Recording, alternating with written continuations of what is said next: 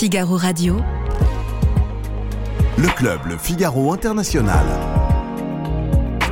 Philippe Gély. Le président Emmanuel Macron se rend en Inde cette semaine où il sera l'invité d'honneur euh, du jour de la République. Il marquera le 75e anniversaire de la Constitution.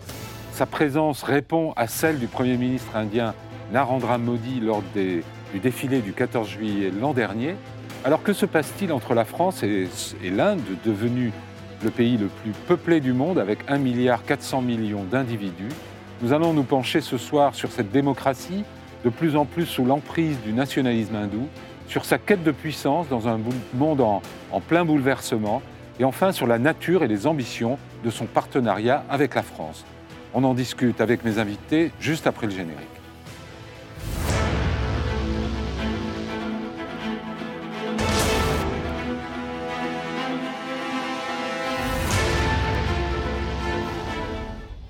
Alors nous devions avoir parmi nous un éminent spécialiste de l'Inde, Christophe Jaffrelot du CNRS, série Sciences Po. Malheureusement, il s'est décommandé pour euh, des raisons personnelles. Heureusement, nous avons euh, d'éminents et de fins spécialistes de l'Inde, Charlotte Thomas. Vous êtes euh, politiste, chercheuse, rattachée au centre de recherche indépendant Noria Research, et vous êtes l'auteur de Pogrom et Ghetto, les musulmans dans l'Inde contemporaine, publié en 2018 aux éditions Cartala. C'est ça, merci. Mélissa Levaillant, vous êtes chercheuse associée, on dit euh, en bon français Associate Policy Fellow. C'est ça. au European Council on Foreign Relations. Vous avez fait votre thèse sur la diplomatie indienne et ensuite travaillé au ministère des Armées. Vous étiez notamment chargé des relations de défense avec les pays du Sud. Vous, êtes, vous avez également été directrice adjointe des études et de la recherche à l'IHEDN, qui est l'Institut des hautes études de la défense nationale. Et en 2023, vous avez cofondé un cabinet d'études et de conseil qui s'appelle Seldon Conseil. Fabrice Naudet-Langlois, vous êtes rédacteur en chef du Figaro Économie, ancien correspondant à Moscou, et l'Inde fait partie des destinations euh, où vous vous rendez régulièrement, la dernière fois, lors du G20 en septembre dernier. Alors commençons par nous intéresser à ce pays euh, immense, divers, complexe, que les Français connaissent pas toujours très bien. Il s'est passé un événement euh, lundi euh, très important qui a été la consécration d'un nouveau temple euh, assez grandiose dans la ville d'Ayodhya en, Uttar Pradesh. J'avais personnellement couvert la marche d'Advani en 1990. C'était assez, assez tendu et intéressant. en un mot, ce temple a été construit sur une mosquée qui datait du XVIe siècle, qui a été rasée par les, les fondamentalistes hindous en 1992 et qui est donc aujourd'hui une espèce de projet euh, très important du Premier ministre qui veut en faire la, la Mecque ou la Jérusalem des hindous. Est-ce que la fierté hindoue, c'est vraiment un socle euh, important aujourd'hui sur lequel repose le régime euh, du Premier ministre, euh, Charlotte Mais Déjà, pour euh, un petit point sémantique, je pense pour distinguer tout de suite hindouisme religieux, donc la religion dont on parlera des hindous, et l'hindouisme politique, là, donc les hindouistes. Il faut vraiment distinguer les deux. Là, on est vraiment dans le registre de l'hindouisme politique, c'est-à-dire de mhm. l'utilisation et de la transformation aussi, de la désacralisation, quelque part d'ailleurs, d'un site religieux et d'un discours religieux au profit du politique. Donc en fait, Narendra Modi, effectivement, alors quand vous avez dit rasée, elle a été démolie à coups de briques. Enfin, ça a été assez violent puisque ça a donné lieu à des émeutes en 92. Il y avait eu 2000 morts à l'époque quand même. Euh, un petit peu moins à Bombay, mais ça a donné lieu aussi aux pogroms anti-musulmans auxquels vous avez mentionné mon ouvrage gentiment, euh, sont liés aussi à la destruction de cette mosquée. Et là, il y a effectivement 2000 morts musulmans et 150 000 déplacés dix ans plus tard.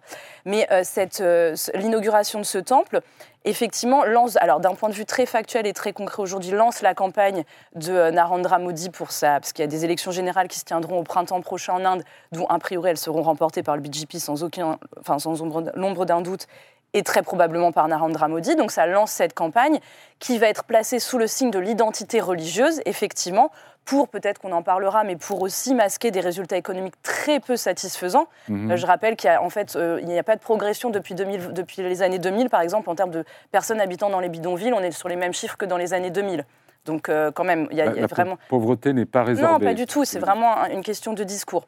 En revanche, ce qu'on peut dire aussi pour montrer aussi l'instrumentalisation de ce lieu, c'est que par exemple, l'inauguration de ce temple a été boycottée par l'opposition qui se dit séculariste certes, mais aussi par énormément de religieux parce qu'il considère que c'est désacraliser un, un- un lieu saint, en fait, au service d'une cause politique. Oui. Donc, ce- cette anecdote, entre guillemets, permet de montrer vraiment l'utilisation politique. Et quand vous me parlez de fierté hindoue, attention, dans un cadre politique, à des visées électorales. Et euh, si on parle aussi de pratiques religieuses, en Inde du Sud, on pratique un hindouisme qui est très différent, ce qui explique aussi les difficultés d'implantation durable du BJP, le parti au pouvoir, en Inde du Sud. Mais vous le présentez, à vous écouter, on a presque l'impression que c'est un sujet de division en Inde. Or, c'est quand même très porteur Non, non, pour le parti au pouvoir. Ah oui, tout à fait. Non, non, c'est effectivement... C'est pas... C'est fédérateur. c'est fédérateur au sein d'une classe, enfin des, des électeurs et des gens qui sont déjà conquis en fait. Après, euh, de fait, il, y a- il demeure une opposition, il demeure une Ouais. partie des, des- des Indiens et des Indiennes qui ne votent pas tous pour le BJP, notamment à l'échelle régionale. Peut-être qu'on aura le temps de venir un peu dans, les, dans le feuilletage un peu plus quali- quali- qualitatif. Pardon. Aux élections régionales, le BJP est plus en difficulté qu'il l'est au niveau national, par exemple. Il est Mm. plus obligé de s'allier dans des coalitions. Donc ce que je veux dire par là, c'est qu'effectivement, c'est aussi projeté comme une cause. Il faut quand même avoir en tête que tous les médias ont consacré des- des- des- hier des journées non-stop en fait pour diffuser cette, euh, cette, cette inauguration, que dans les États dirigés par le BJP, les, les- les, hum, civil servants, pardon, les fonctionnaires ont eu le- des jours de congé pour se rendre à l'inauguration. Donc ce que je veux dire par là, c'est qu'on met aussi en place ce méta-récit de tout le monde suit, euh, tout le monde suit euh, euh, Narendra Modi là- dans cette perspective. Mais dans certains États, par exemple euh, au Bengale, la ministre en chef, du, enfin la chef politique du, du Bengale a organisé elle une, une marche interreligieuse pour faire opposition à ça. Donc il faut se garder aussi de l'appréhension strictement médiatique. Mhm, Voilà. mhm. Mélissa Levaillant, le, le- quand on a affaire à- aux dirigeants indiens, est-ce que la dimension justement euh, euh, du de- le poids du parti du BJP, euh, qui veut dire le parti du peuple indien, Oui. hein, Bharata Janata Party, euh, est-ce que c'est quelque chose de très qu'on sent, euh, dans, y compris dans les, dans les relations entre deux États, ou bien on traite avec, on a l'impression de traiter avec une démocratie pluraliste euh, je dirais que c'est variable déjà sur la personnalité des ministres qui sont mis en place. De, de façon, si on, si on dresse le portrait au, au sens large, il y a quand même une très forte continuité euh, dans la politique étrangère indienne, que ce soit euh, enfin, depuis, euh, depuis la fin de la guerre froide. Et donc, il y a eu des partis majoritaires, enfin, qui, enfin, qui a eu des Historiquement, gouvernements. c'était le parti du Congrès, de la c'était le famille parti Gandhi. du Congrès qui était en effet au pouvoir. Et dans les années 90, on a vu qu'ils ont quand même mis en place un certain nombre de politiques comme la libéralisation de l'économie indienne, euh, le rapprochement avec les États-Unis. Quand Narendra Modi est arrivé au pouvoir en 2014, on n'a pas eu de rupture radicale. Donc il y a une forte continuité de la politique étrangère indienne, que euh, le, le chef de gouvernement euh, soit euh, du BJP ou qu'il soit du Congrès. Après, dans les faits, dans les interactions, en fonction des personnalités du- des ministres, par exemple, le ministre de la Défense actuel est, est un, est un hindouiste convaincu qui, euh, voilà, qui, qui, qui va, qui, ne, qui ne maîtrise pas l'anglais, qui ne va parler qu'en hindi. Et par exemple, quand, le, quand, quand il est venu recevoir les rafales, enfin, quand l'Inde a reçu les premiers rafales, euh, des 36 rafales qui avaient été livrées Oui. par la France à l'Inde, il a fait une cérémonie euh, religieuse autour de ce rafale et il y a eu un gros euh, coup de projecteur médiatique autour de ça. Et là, c'était important pour lui, dans la pratique, euh, de voilà, d'y adosser quelque chose de religieux pour euh, bénir euh, ce rafale cette immixtion du politique et du religieux, c'est quelque chose qu'on.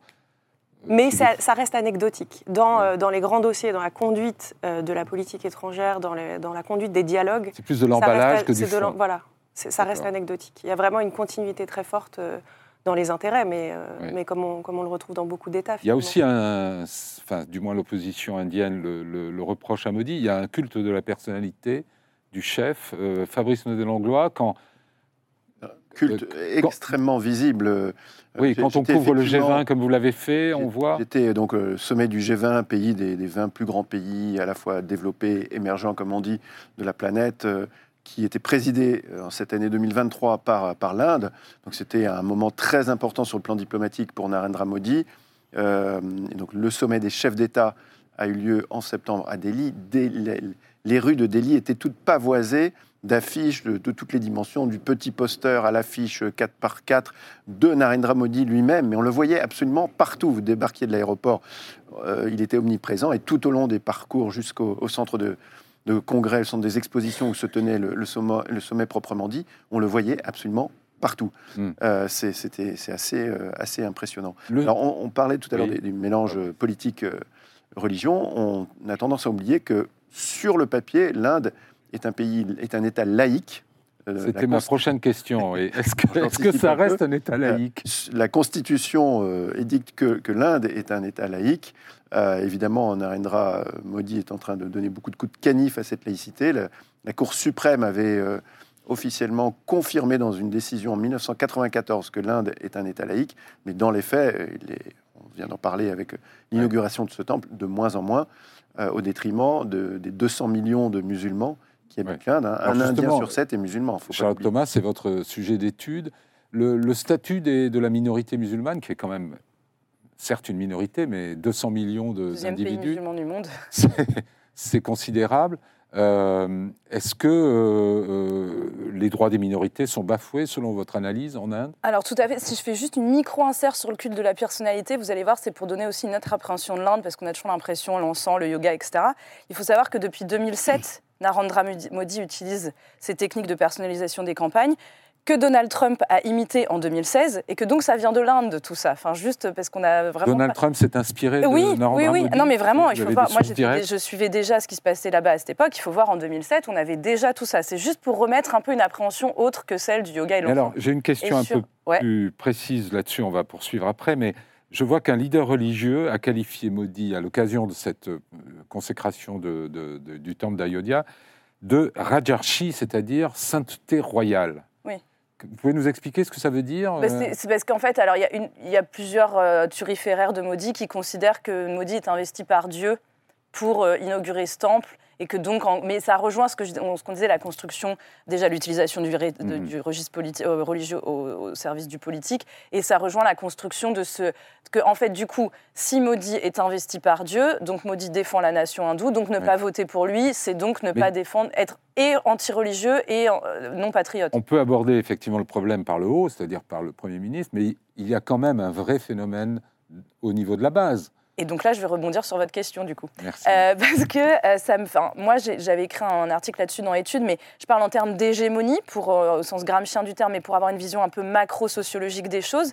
Et effectivement, je considère, pour avoir des points un peu faciles d'entrée, mais que depuis 2014, globalement, on a basculé d'une hégémonie séculariste, qui n'est pas exactement la même chose que la laïcité, mais on se rejoint.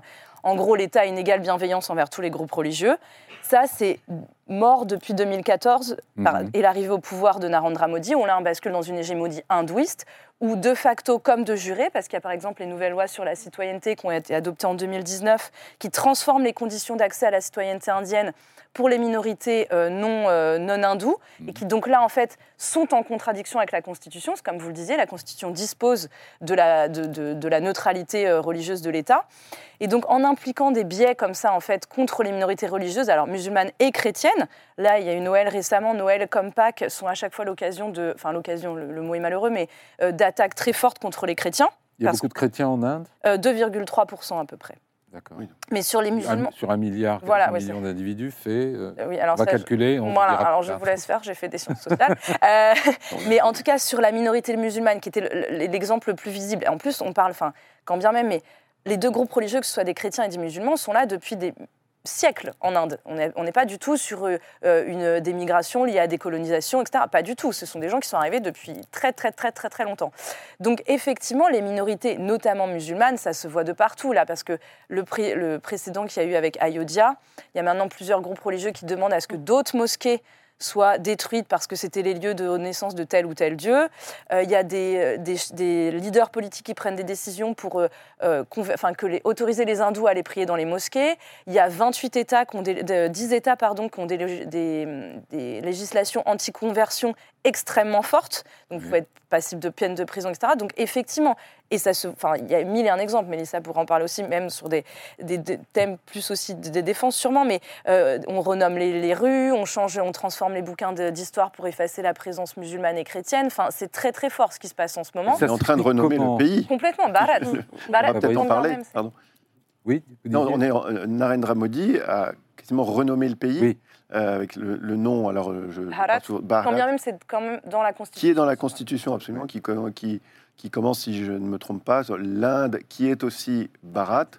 Euh, et au, au G20, euh, Narendra Modi, pour la première fois dans une enceinte internationale, enfin devant, devant des chefs d'État, avait mis sur son écriteau non pas Inde, non pas India en anglais, mais Bharat, Euh, et euh, Le mot signifie quoi exactement en- C'est enfin, un autre nom de l'Inde, en fait. Ouais. Le nom, voilà, un nom Oui, parce que Bharata, c'est ouais, indien. Donc, euh, bon. Mahabharata, le, ministre des Affaires étrangères indien a, vient de publier un livre qui s'appelle Why Bharat Matters. Oui. Donc c'est euh, voilà, enfin, il vient Pourquoi affirmer aussi, euh, ouais. Mais c'est enfin alors, l'usage Bon, du mot. la laïcité euh, menacée, est-ce que le pluralisme démocratique est, lui aussi mis en cause ou, par la domination du BJP ou bien est-ce que c'est simplement le résultat des urnes et que demain peut-être le parti du Congrès peut reprendre la main ou d'autres? Alors, en fait, là-dedans, évidemment, ça reste quand même un système démocratique. Enfin, Charlotte pourra compléter aussi, mais euh, la, si vous voulez, il y a quand même. Enfin, Charlotte a évoqué la, le- la- la stratégie, de, enfin, la communication stratégique de Narendra Modi depuis 2007,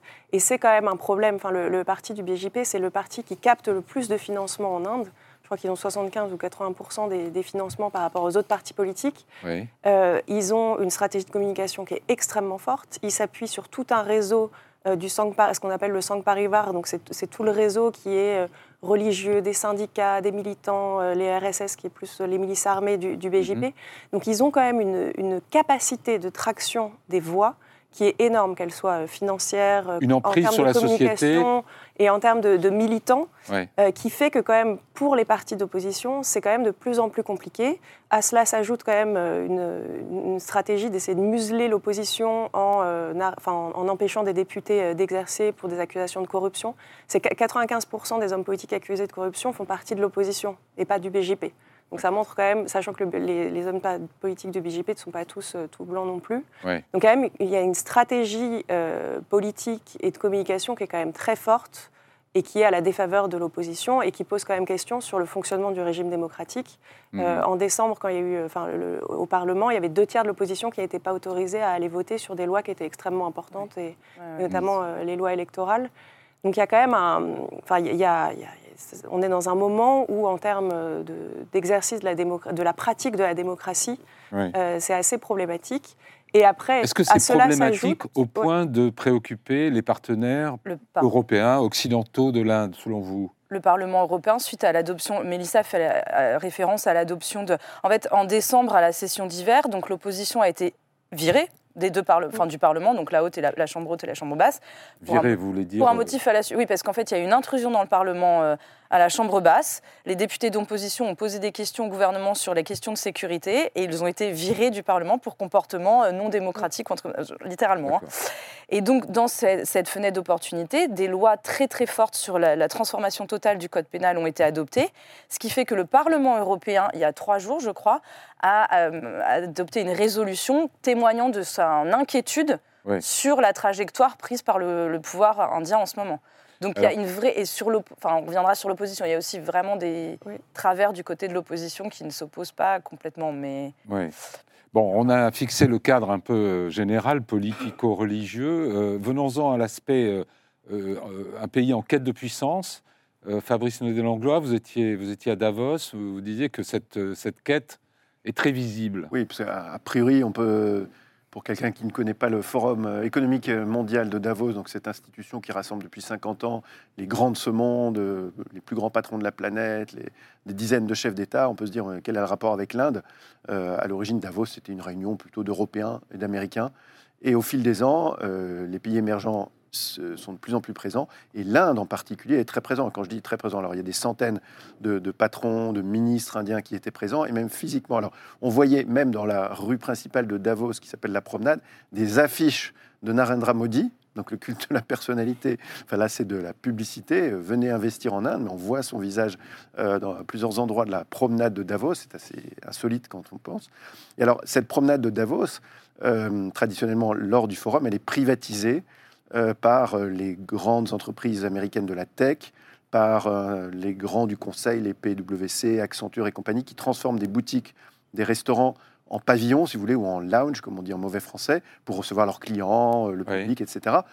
Et au milieu de ces, entre, les, entre deux grandes sociétés de, de la tech américaine, vous avez non pas un pavillon indien, mais le pavillon indien, plus quatre pavillons représentant différents États de l'Inde, Oui. qui sont en concurrent. Donc il y avait le Karnataka, le Maharashtra, Parce que l'Inde mémoire, le- l'État fédéral. hein, mais ça veut dire que ces États investissent des centaines de milliers d'euros, voire un peu plus, pour avoir leur pavillon à Davos, pour accueillir les investisseurs internationaux du monde entier.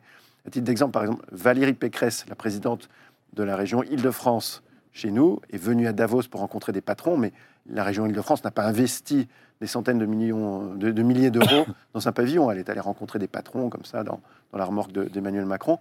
Mais les Indiens, ils sont vraiment en force. Il y a aussi des très grandes entreprises indiennes que le public français ne connaît pas forcément, comme euh, dans l'informatique Infosys euh, ou Tata Consulting, qui n'est qu'une filiale du grand conglomérat Tata, qui, qui fabrique un peu de tout, et Tata Consulting Services, TCS, une petite entreprise modeste de 600 000 employés présente dans le monde entier. Alors, rien qu'en France, elle a plusieurs centres de recherche, elle emploie des Français. Et, et ça, on ne perçoit pas toujours qu'on a effectivement l'image d'Épinal, du, du yoga, des vieux temples, qui a, qui a une partie de l'Inde, il ne faut pas dire que tout va bien en Inde, mais qui se modernise avec des entreprises extrêmement puissantes, qui sont globales, comme on dit aujourd'hui. Euh, et donc, euh, à Davos, effectivement, ce- cette présence était, euh, était impressionnante. Ça veut dire aussi qu'ils ont besoin des capitaux étrangers, du soutien étranger. Ils sont là en quête d'aide. Mélissa Le, Levaillant, euh, dans quel domaine cette course, cette quête de puissance se manifeste-t-elle le plus? Il y a certainement l'économie, peut-être la défense, euh, le, le spatial. euh, Bah, bien, sûr, dans le domaine de la défense, évidemment, puisque quand même, euh, enfin, la politique étrangère et de défense de l'Inde, elle reste quand même euh, guidée.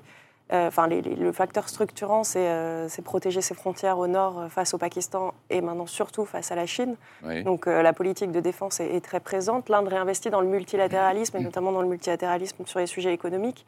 Leur présence aussi forte à Davos, c'est quand même quelque chose de nouveau. Ça, pour le coup, je parlais de continuité dans la politique étrangère indienne. Euh, Jusqu'à 2014, il y avait quand même eu un sous-investissement euh, des instances multilatérales. Là, il y a un réinvestissement énorme fait par la, la diplomatie indienne pour attirer justement les capitaux, Mhm. euh, notamment dans le secteur de la tech, de l'IA, des biotechnologies. Ils essayent aussi Avec de... eux-mêmes euh, une industrie de pointe dans ces domaines-là Oui, oui, Des oui. chercheurs Bon, on de, parlait de de haut niveau PCS et notamment avec un très fort partenariat avec les États-Unis. Quand on regarde les investissements dans le domaine de la tech et de l'IA, en Inde, c'est principalement, euh, ils viennent principalement des, des gros acteurs américains. D'accord, on reviendra sur ce point parce que la France est, est présentée comme une alternative, souvent justement à cette dépendance envers les États-Unis. Mais Bah, D'ailleurs, on évoquait Valérie Pécresse, elle s'est rendue, euh, elle s'est aussi Oui. rendue euh, en Inde euh, Juste avant.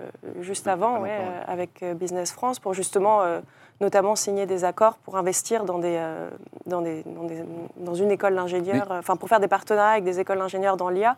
Ça, c'est nouveau parce que la, la- la France se positionne sur ce secteur-là aussi. que cherche l'Inde exactement? Est-ce qu'elle veut, est veut être un poids lourd des, des BRICS, dans lesquels on trouve la Chine aussi? Est-ce qu'elle préf- qu'elle veut être un des leaders du, du Sud global, euh, à supposer qu'il existe? Comment vous définiriez l'objectif euh, un peu global de, de l'Inde sur la scène internationale Alors là, pour le coup, Charlotte Thomas Ouais, je pense que Mélissa aura des choses beaucoup plus intéressantes à dire que moi. Mais euh, non, c'est-à-dire que euh, moi, tel que je vois les choses, c'est aussi à l'image de Narendra Modi. Enfin, en fait, projeter l'Inde, c'est projeter lui-même quand même. Il y a quand même une très grande quête de lui-même. On rappelle qu'il a un costume brodé avec son propre nom dessus. Donc, on est quand même sur une vraie projection de soi-même. Donc, à cet égard, la stratégie de puissance est adossée à ça. Après, on parlera. Enfin, il y a aussi beaucoup. Alors, la communication fait quelque chose. Moi, je dis, on reviendra sûrement sur l'opposition aussi, ce qu'il faut pas avoir. Je voulais juste quand même nuancer par rapport à ce qu'on disait tout à l'heure. Il faut pas avoir l'impression que l'hindouisme politique, ça tombe sur les gens comme ça. Et les gens sont socialisés à ça et votent pour ça dans des élections dont les résultats sont euh, ouverts et admis par tous. Donc, il y a un vrai travail de socialisation sur le fond. Mais il y a beaucoup, quand, on parle de communication, etc., euh, il y a du fond derrière, mais c'est vraiment aussi beaucoup de la, la mise en scène d'un pays, de, euh, comme la journée du yoga. Donc il y a aussi une question d'image, parce qu'après, si on prend les chiffres un peu Mm. plus, euh, là aussi, qualitatifs de l'économie, il y a quand même plein de choses qui vont pas du tout dans l'économie indienne, et je ne sais pas dans quelle mesure, et c'est pas mes domaines, donc c'est pas pour beauté en touche, mais juste par humilité, euh, je ne sais pas dans quelle mesure elle est complètement capable d'être à la hauteur de ce qu'elle prétend être, en fait, en termes, et aussi de défense, d'ailleurs. Enfin, sur la, et sur la défense aussi, comme on est dans un milieu français, euh, il ne faut pas croire que l'Inde va s'opposer à la Chine. La Chine, c'est le premier partenaire commercial de l'Inde en Asie du Sud. Donc en fait, Oui. ça ne peut pas Il y a advenir. aussi des rivalités. Bien Mais sûr. Sur cette question un peu globale, où, l'Inde se situe-t-elle sur la scène internationale, selon vous, euh, euh, Mélissa? Moi, Je pense que là, il faut le réintégrer aussi dans la- le contexte des stratégies émergentes en Indo-Pacifique. où On voit euh, les États-Unis, la France, l'Union européenne, euh, euh, l'Australie, le Japon et l'Inde, mais aussi les pays de l'ASEAN, qui se sont positionnés pour avoir des stratégies en Indo-Pacifique, où l'objectif, c'est de, de promouvoir une vision qui est alternative à celle de la Chine, pour, euh, pour dire les choses simplement. Euh, promouvoir un ordre international qui est fondé sur le droit, promouvoir des formes de coopération, euh, promouvoir des nouvelles coopérations, typiquement dans, Mhm. dans la tech, dans la sécurité alimentaire, dans la transition énergétique. Et là-dedans, dans ce contexte-là, l'Inde veut être un partenaire majeur et un partenaire de poids, tout en gardant avec pour objectif principal, et ça c'est quand même la continuité depuis l'indépendance de l'Inde, le développement économique du pays, puisque comme Charlotte l'a mentionné, il y a quand même des énormes défis euh, économiques. Oui. Euh, et du coup, ce qu'elle cherche, c'est être le partenaire principal euh, d'un certain nombre d'États, euh, tout en restant, euh, tout en préservant son autonomie stratégique et en restant euh, dans une stratégie de multi-alignement, ce qui fait qu'elle va se rapprocher de façon extrêmement forte des États-Unis, notamment à travers des formats euh, assez souples comme le Quad, où on voit Oui. des coopérations de sécurité de défense et puis plus larges économiques entre euh, l'Inde, les États-Unis, le Qui est Japon et quand même l'Australie. destiné à faire pièce à la Chine essentiellement. Complètement, tout en euh, maintenant des relations très fortes avec la Russie qui sont plutôt, euh, qui sont aujourd'hui plus subies que choisies. Euh, parce qu'elles sont liées quand même à une très forte dépendance euh, par Mhm. rapport à l'armement russe. Mais euh, par rapport, juste pour terminer rapidement, euh, par rapport au Sud global ou aux BRICS, je dirais que sur le- les BRICS, l'Inde avait quand même fortement désinvesti ce forum et elle a quand même été un peu prise en otage par un réinvestissement par la Chine des BRICS qui a poussé la Chine pendant deux ans à élargir les BRICS à d'autres États, ce qui a été fait. Oui. Et du coup, le gouvernement indien a été obligé de se positionner comme favorable à cet élargissement des BRICS parce que les autres pays, en gros, lui disaient bah, Qu'est-ce que vous faites? Euh, La Chine nous, nous encourage à participer. Donc les BRICS, je dirais que l'Inde, c'est plus un héritage de l'histoire et elle est obligée de rester euh, Est-ce très qu'à terme, l'Inde se voit comme une grande puissance égale à la Chine à- et aux États-Unis? Oui. Ah ben, elle, se voit même, Langlois. elle se voit même comme la première puissance mondiale. à- Est-ce que c'est l'échéance 2047 pour le centenaire de l'indépendance, euh, avec une rivalité évidemment avec la Chine qui a elle-même ses objectifs pour le centenaire de sa propre indépendance, enfin, de, du- pas son indépendance, mais de- de- des du 100 régime ans de régime communiste. Euh, donc euh, clairement, elle se voit en, en première puissance mondiale. Et pour compléter ce que disait Mélissa, l'Inde fait vraiment, du- du- sur le plan diplomatique, vraiment du en même temps. C'est-à-dire, comme disait Mélissa, elle a beaucoup investi sur les États-Unis, mais deux tiers à peu près, près de deux tiers de son armement revient encore de la Russie. Oui, Euh, c'est un héritage historique. oui, elle a refusé de condamner explicitement l'invasion euh, de l'Ukraine par la Russie. Et depuis le début de la guerre en Ukraine, elle a énormément importé de pétrole russe, parce que c'était un effet d'aubaine. Euh, les, les pays occidentaux se sont euh, jetés sur le pétrole du Golfe. Euh, Poutine cherchait à, à- à vendre son pétrole à, à qui pouvait l'acheter. Et donc l'Inde est devenue le premier importateur euh, dans le monde de, de pétrole russe, euh, avec en plus des bénéficiant de prix au rabais. Euh, et donc voilà, il y a une diplomatie multivectorielle, comme disent les diplomates, ou du en même temps, si on veut parler plus, plus simplement, tout ça effectivement en se positionnant par rapport aux, aux grands voisins de l'Inde, la Chine, où il faut rappeler quand même qu'en 2020, il y a eu des, des affrontements armés, qui Oui, n'étaient ni pour les l'Himalaya. premiers qui sont sur l'Himalaya, où il y a encore des troupes qui se regardent en chien de faïence, en chien de faïence, euh, Oui, c'est et quand de même temps très en temps, tendu. se tire dessus. Oui. Vous vouliez ajouter quelque chose, Charlotte Thomas? Oui, je- enfin sur les affrontements en plus sino-indiens, c'est un peu structurel dans l'histoire euh, indienne, comme avec le Pakistan. Enfin, il y a des choses qui sont euh, structurelles, structurantes. Ah, Juste, enfin, euh, je pense aussi qu'il y a une. euh, tout à l'heure, tu mentionnais le droit et tout. Il faut pas avoir l'impr- il faut pas penser que l'Inde est le gentil face à la méchante. Enfin, l'Inde aussi, par exemple, ne respecte pas euh, tout un tas de. Mais comme tout un tas de pays, c'est je suis pas dans le normatif quand je dis ça, mais euh, en termes de, relations internationales avec le Pakistan, les déclarations de l'ONU, etc. Enfin, l'Inde aussi est en dehors de tout un tas de textes, etc. Donc, euh, je pense aussi que l'Inde joue sur euh, parfois, alors ce qu'on appelle l'Occident, mais euh, la, foi un peu du charbonnier de l'Occident qu'on va apporter une contrevoix à la Chine via euh, l'Inde, alors qu'en fait, pour les Indiens, enfin, tu me corrigeras, mais c'est beaucoup plus nuancé, encore une fois, parce que déjà, l'Inde n'a pas de discours euh, sur les droits humains, etc., etc. Enfin, ça, ça n'existe pas. C'est pour ça qu'elle parle avec tout le monde, par exemple. Elle Mhm. va interdire euh, les mots issus du farsi euh, en hindi, comme ça a été récemment, et puis en revanche, elle va aller en Iran, comme ça a été le cas il y a trois jours, en disant aux Iraniens qu'on allait reconnaître le farsi comme une des langues traditionnelles de l'Inde. Vous voyez ce que je veux dire? Donc elle joue sur tous les total. Alors pas de façon euh, duplice ou quoi, juste par pragmatisme en termes de relations internationales et en suivant ses intérêts. Et elle permet aussi parfois, c'est pour ça que je trouve que aussi d'un point de vue diplomatique, on a une appréhension, à mon sens, parfois un peu erronée de ce que peut ou pas nous apporter l'Inde. Mais elle joue aussi sur les puissances occidentales qui pensent quand considèrent que l'Inde va être un contrepoids à la Chine, alors qu'elle n'aspire pas à ça, elle, elle aspire à être Hmm. une puissance. Vous voyez, donc il faut, pour moi, nuancer Ah, un peu. Il y a voilà. une diplomatie qui se développe qu'on appelle du tigre combattant. C'est c'est une expression qui est en train d'émerger à propos de l'Inde, particulièrement avec cette petite crise euh, aux Maldives, Oui. Où euh, il y a 80 soldats indiens qui ont été priés de quitter les lieux d'ici euh, à- début mars.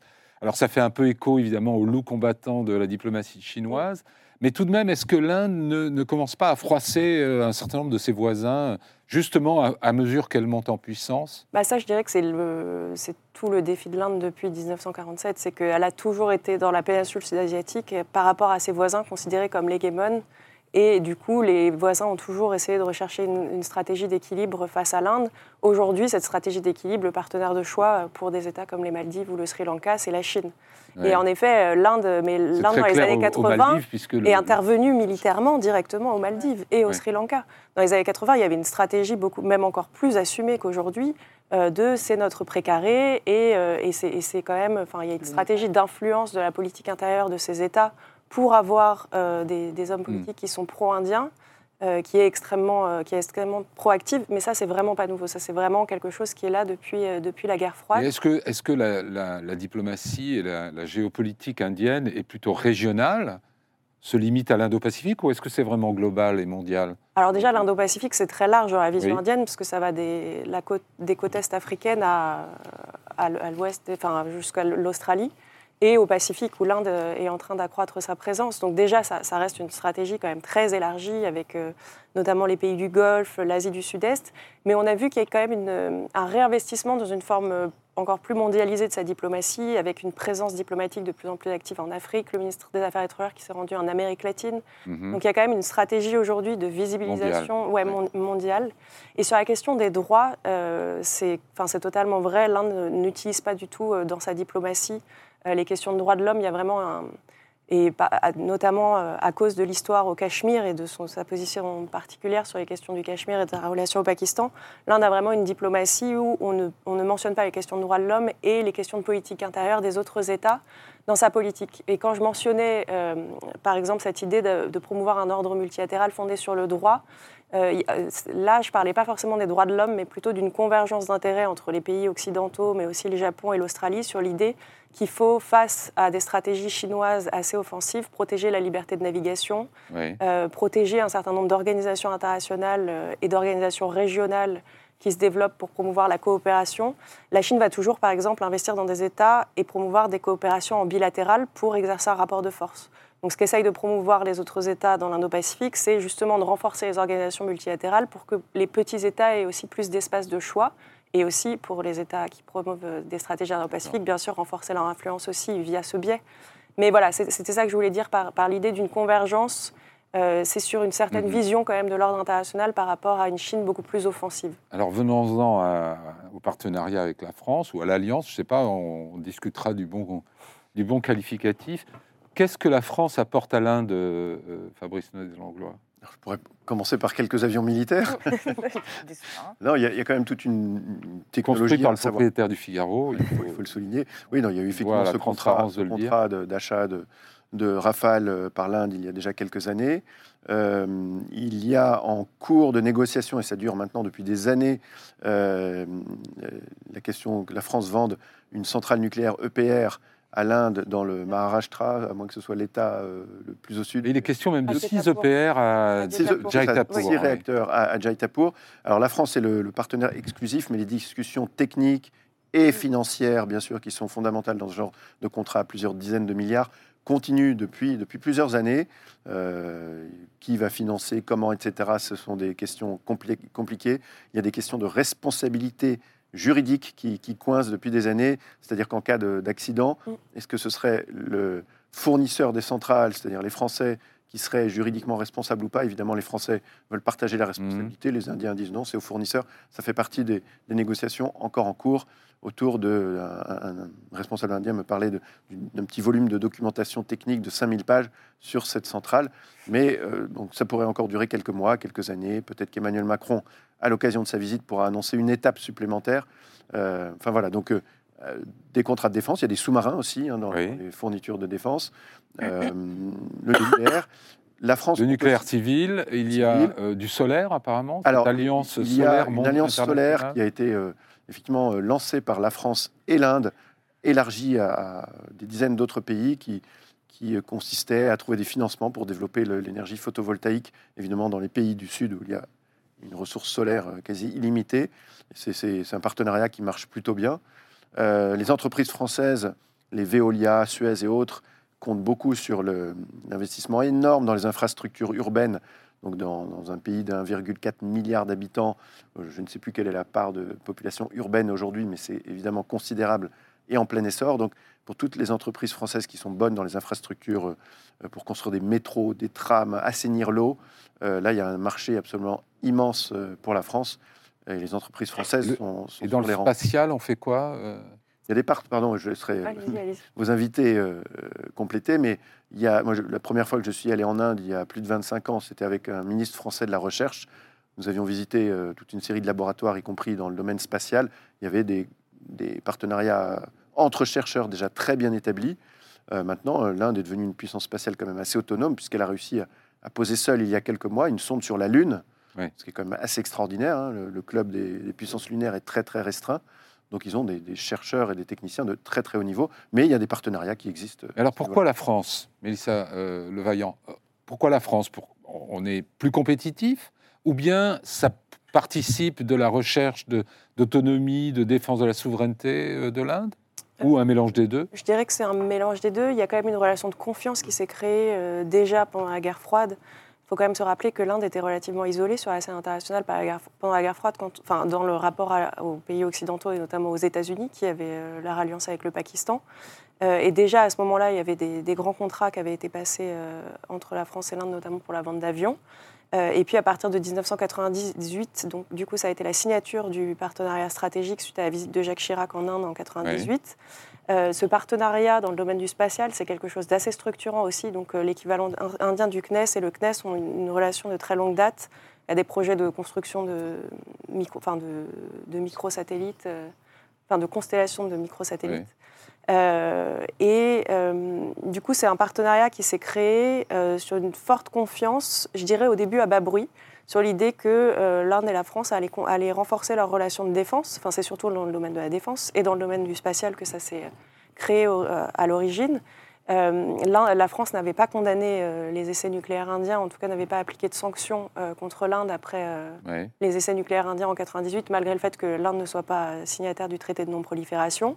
Et du coup, voilà, il y a une relation de confiance qui s'est créée autour des questions, enfin principalement sur les questions de défense, euh, la vente d'armement, mais pas seulement. Aujourd'hui, c'est de la coopération aussi opérationnelle de plus en plus avancée avec des exercices euh, terrestres, maritimes, euh, mais alors, c'est un peu contre-intuitif parce que les, industriels, les entrepreneurs français se plaignent souvent de la difficulté de travailler en Chine, par exemple. Mais c'est facile de travailler en Inde? Non, et d'ailleurs, c'est un des défis, là, aujourd'hui, de, de la relation franco-indienne. C'est qu'aujourd'hui, on a les gros acteurs qui ont réussi, donc type EDF, Capgemini, Dassault. Capgemini, société de conseil, à, il y a encore quelques années quand j'étais allé les voir là-bas, 100 000 salariés en Inde. C'est énorme. C'est une boîte française qui a 100 000 salariés rien qu'en Inde.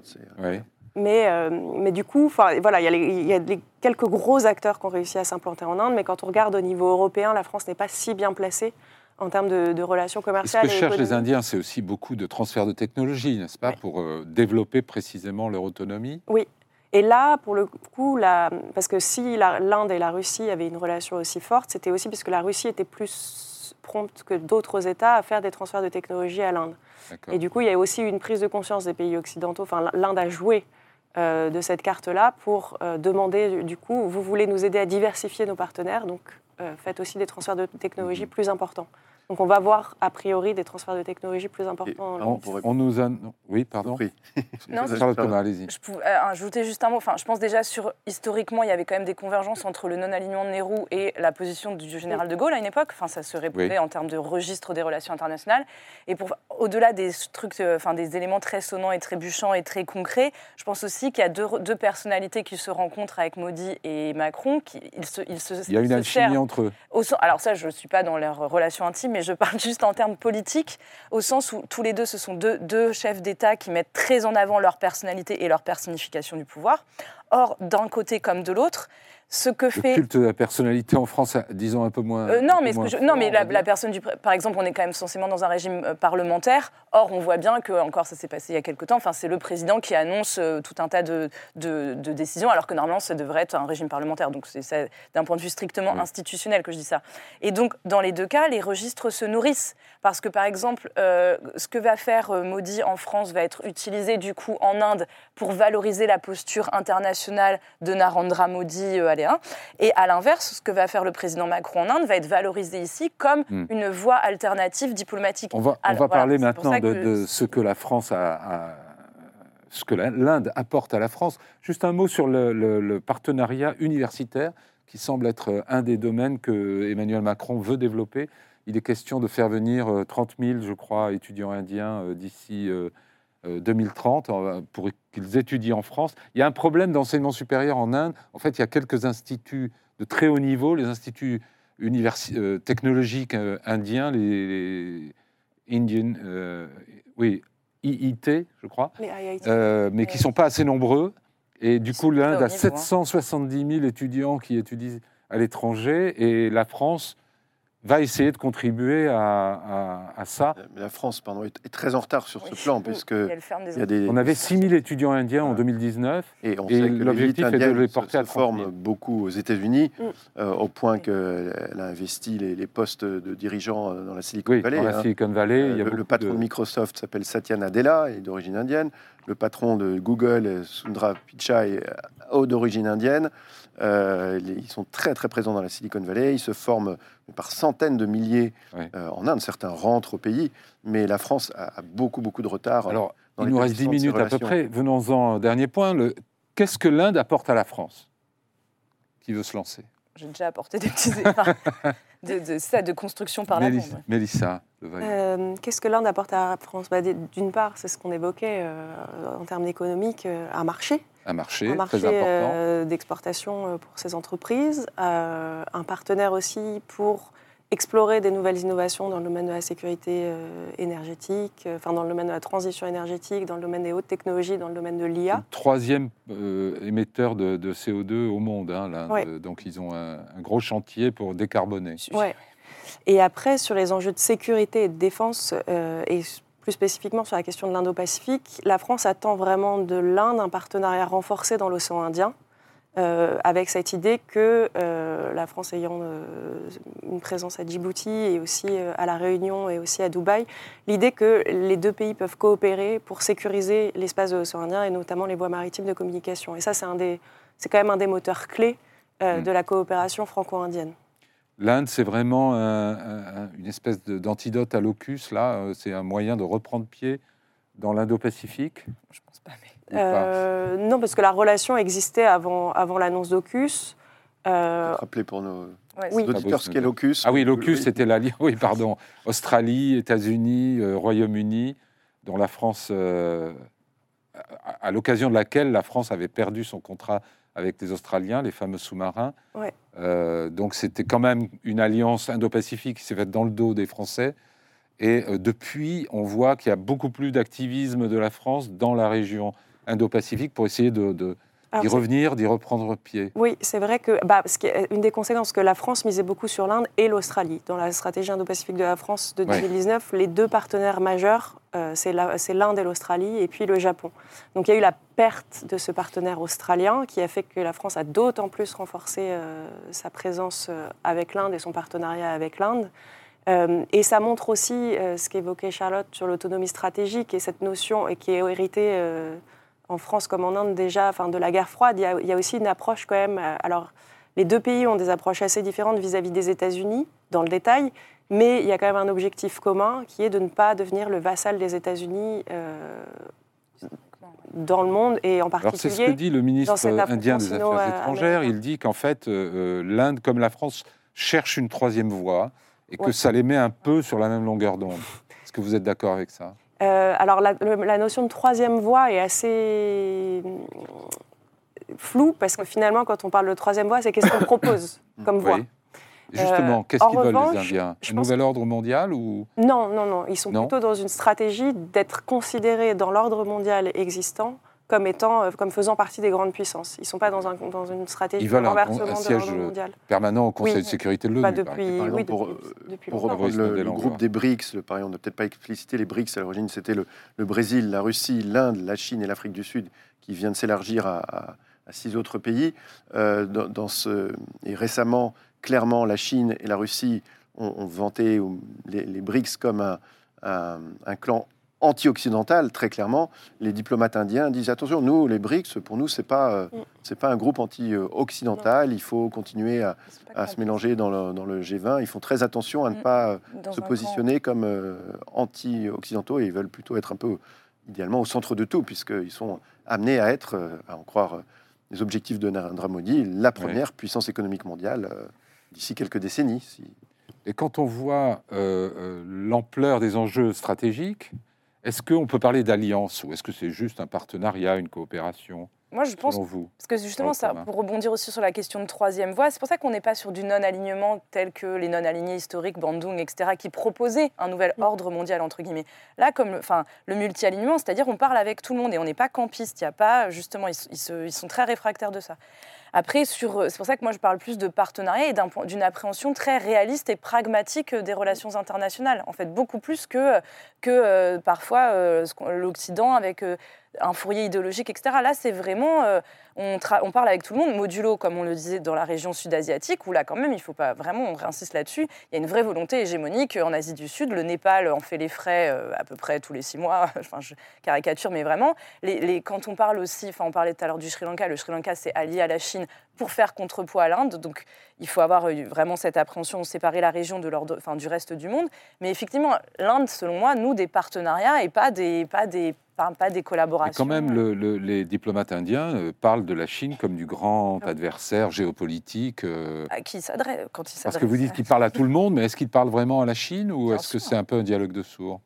Commercial. Encore une fois, d'un point de vue économique, c'est le premier partenaire commercial Ça, dans ouais. la zone. Enfin, ça ne veut pas rien dire. Et Mais tout- c'était Mais pas qui- un qui hasard. est favorable à Même la Chine. Si, pardon, si au sommet du question G20, déroule. donc, euh, dont l'hôte était euh, Narendra Modi à. Delhi, le grand absent, c'était Xi Jinping. Vladimir Poutine n'y était pas non plus, mais euh, Xi Jinping était le grand absent. D'accord. Non, a- en fait, il y, a eu- Oui. il y a eu énormément de pourparlers à la frontière, enfin sur la question de la frontière depuis 2020 et les affrontements de Galwan que vous avez évoqués.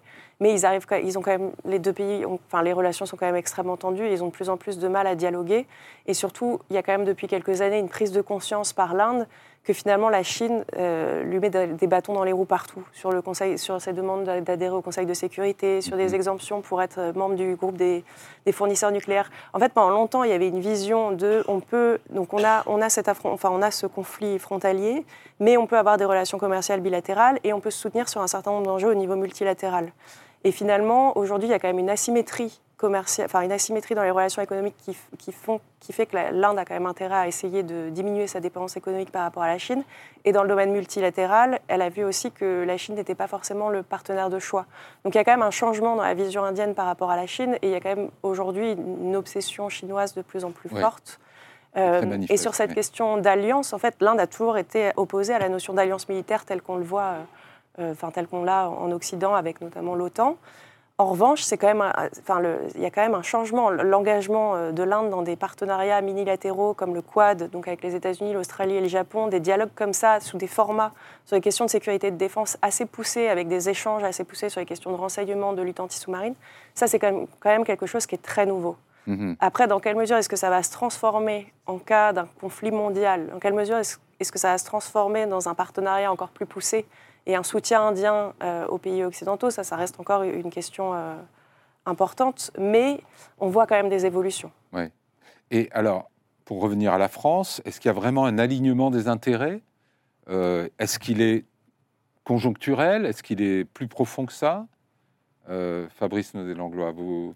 Alors, il y a certaines divergences importantes, notamment par exemple sur la Russie, Mm. mais euh, alignement sur. On aimerait que les Indiens soient un petit peu plus, un peu plus sévères avec Poutine, mais Oui. en même temps, on compte pas vraiment sur eux pour euh, euh, régler le conflit en Ukraine. Non, de toute façon, on sait que c'est- pas de- d'eux que viendra euh, un mouvement ou une solution. Après, euh, Emmanuel Macron a développé sa propre stratégie indo-pacifique. hein, il aime bien en parler. Il a, il a été dans à peu près, enfin, dans un grand nombre de pays de la région. Juste après le G20, il a fait un saut euh, au, au Bangladesh, euh, où je l'ai accompagné. Alors, Bangladesh, petit pays à l'échelle de la région, mais c'était symbolique. Il voulait montrer que euh, il soutenait tous les pays de cette région, euh, toujours dans la perspective de l'hégémonie chinoise qui, monte, les tensions en mer de Chine qui, qui ne font que croître. Euh, et, donc là, il y a un alignement stratégique, effectivement, sur cet Indo-Pacifique, hein, une expression qu'on n'entendait quasiment pas avant la présidence Macron. là, il, revendique avoir vraiment une stratégie Indo-Pacifique. Alors je reviens à mon, binôme.